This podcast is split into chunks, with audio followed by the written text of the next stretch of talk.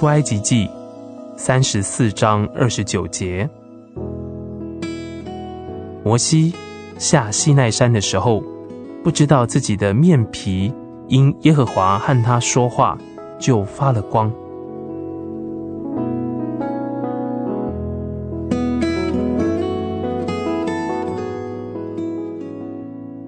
亲爱的弟兄姐妹，当摩西下西奈山的时候，哇，这么大的神迹发生了，可是他自己却不知道。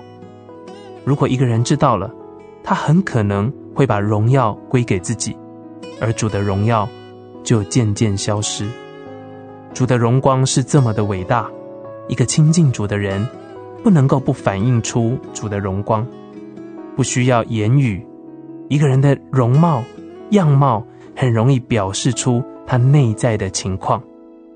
当失望、恼怒、仇恨、轻蔑、轻浮、沮丧、邪恶、欲望等等，都可以从一个人的面貌上面看出来。但我们的容貌也可以传达神的信息，不需要言语。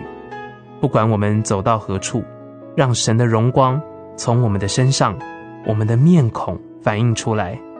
但首先，我们必须亲近他，花时间安静在他面前，敬拜他，瞻仰他的圣容。今天在你身上有什么样的荣光会显出来呢？